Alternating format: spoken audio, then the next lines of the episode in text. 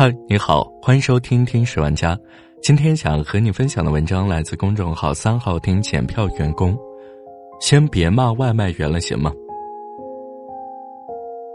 那件杀人案，大家应该都通过各种各样的渠道知道了。疑因收到差评，外卖小哥商场内持刀伤人，这个事件引发后续一系列的舆论漩涡，让我觉得匪夷所思。那两条牵扯出来的热搜，甚至让我觉得非常的可怖。一条是大家开始讨论的外卖配送行业该不该取消差评，大家几乎一边倒的控诉外卖晚到已经成为了一个大概率事件，自己是消费者不应该受气。另一条是多家外卖平台签交通安全守法承诺书，要求各家平台外卖员遵守交通规则，文明送餐。同时，还有外卖小哥横穿马路被撞，以及南京四十八岁外卖员猝死的两条新闻，在信息瀑布里匆匆划过。这四条加在一起，成了我今年看过的最滑稽的新闻笑话。滑稽在哪？两种受害者在网络上因为一个毫无意义的问题打得不可开交，而真正的始作俑者因为一篇呼吁成为了伟大的调停者，但谁也看不到。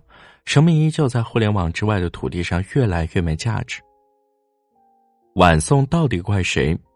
解释这个东西前，我们还是先得弄明白几个问题：晚送到底怪谁？谁是受害者？我们先来从电影里找答案。一九三六年，美国经济大萧条时代，卓别林自导自演了一部叫做《摩登时代》的电影。《摩登时代》里有一段剧情是男主夏洛尔在一家餐厅当服务员。因为顾客太多，导致顾此失彼，上晚了菜，惹恼了顾客，被投诉，然后被老板扣了工资。这一段乍一看好像只是非常日常的服务行业日常缩影，反映的是服务人员的服务能力需要提高。但要知道，一九三六年的卓别林拍摄这部《摩登时代》的目的是为了拍一个描述工业时代的故事，反映私营企业与人类追求幸福之间的冲突。他为无产阶级工人发声的意图强烈到直接把这段话打在了电影开篇，所以这一段的剧情试点和服务行业其实无关，恰恰相反，他在用一种非常高明的人物关系处理，去让观众自己意识到这种关系其实是一种很典型的剥削关系。我来给大家捋一下这段戏，你能明白那些外卖事件的滑稽在哪了？首先，这个剧情有三方关系：餐厅老板、服务员、男生、顾客。利益受损的主要有两方：被扣了工资的服务员，晚吃到餐品的顾客。他们两个也是整个场景里最激烈的矛盾双方。而餐厅老板几乎不在这段矛盾中，只是扣了服务员的工资，这份钱又是属于老板的，反而节约了一定的人力成本。然后我们再看这段剧情里，根源上是谁的问题？服务员为什么会送错送晚？通过电影，我们可以看到卓别林送餐的时候，经过跳舞区，被跳舞的人拉了跳了好几圈舞才出来。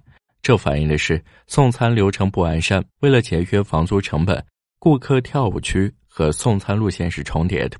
另外，那天明显的客流量和服务人员比例是完全失衡的，三个服务员根本处理不过来那么多的顾客，但餐厅老板依旧为节省人力，让服务员超负荷的工作。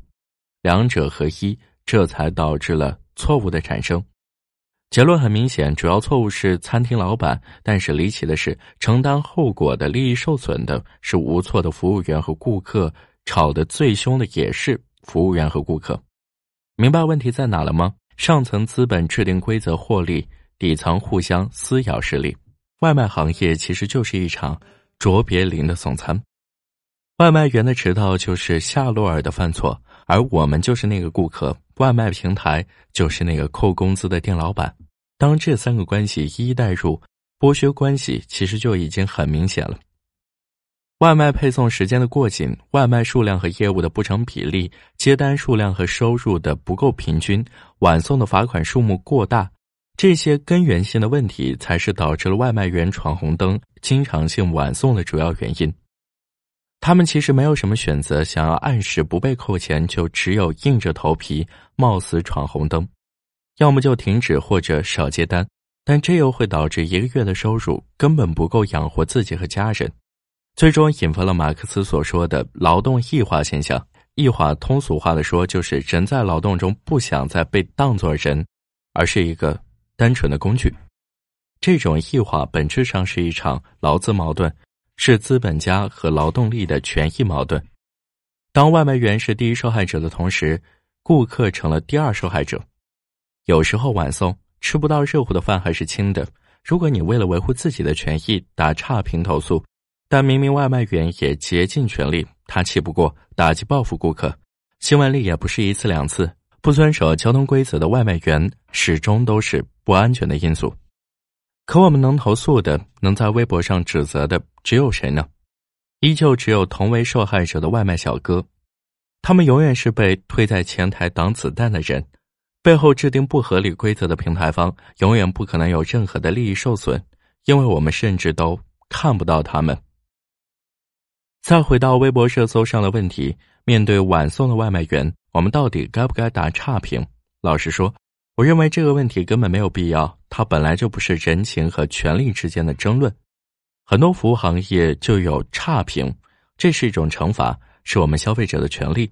面对侵害我们消费者权利的行为，打差评维权是一种基本意识。但当一个行业如此大范围的出现晚送这类服务问题的时候，去纠结要不要善良宽容取消差评，这有什么意义吗？我们应该注意到的是，在根源上，差评是用来倒逼某个行业改善服务质量的途径，而这种途径。在外卖行业有用吗？他们怕差评吗？当然怕。差评的威慑作用在外卖行业是远高于其他行业的。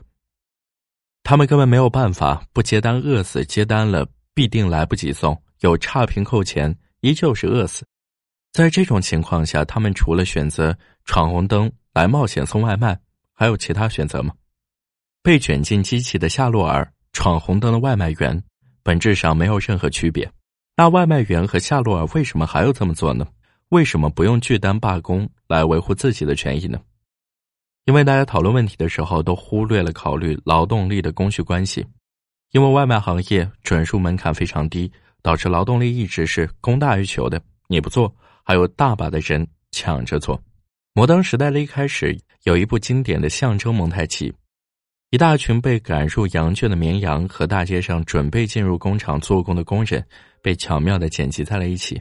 卓别林把这群工人象征为任资本家随意宰割的羔羊。而让我觉得难过的是，快一百年过去了，等我现在回头再看这一幕，我也不知道为什么，还是那么熟悉。好了，这就是今天的节目，感谢您的收听，我们。下期再见。